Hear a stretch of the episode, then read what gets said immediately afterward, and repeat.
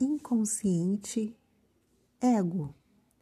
Ego é a parte organizada, educada e prudente do sistema psíquico, que entra em contato direto como lidar com a realidade.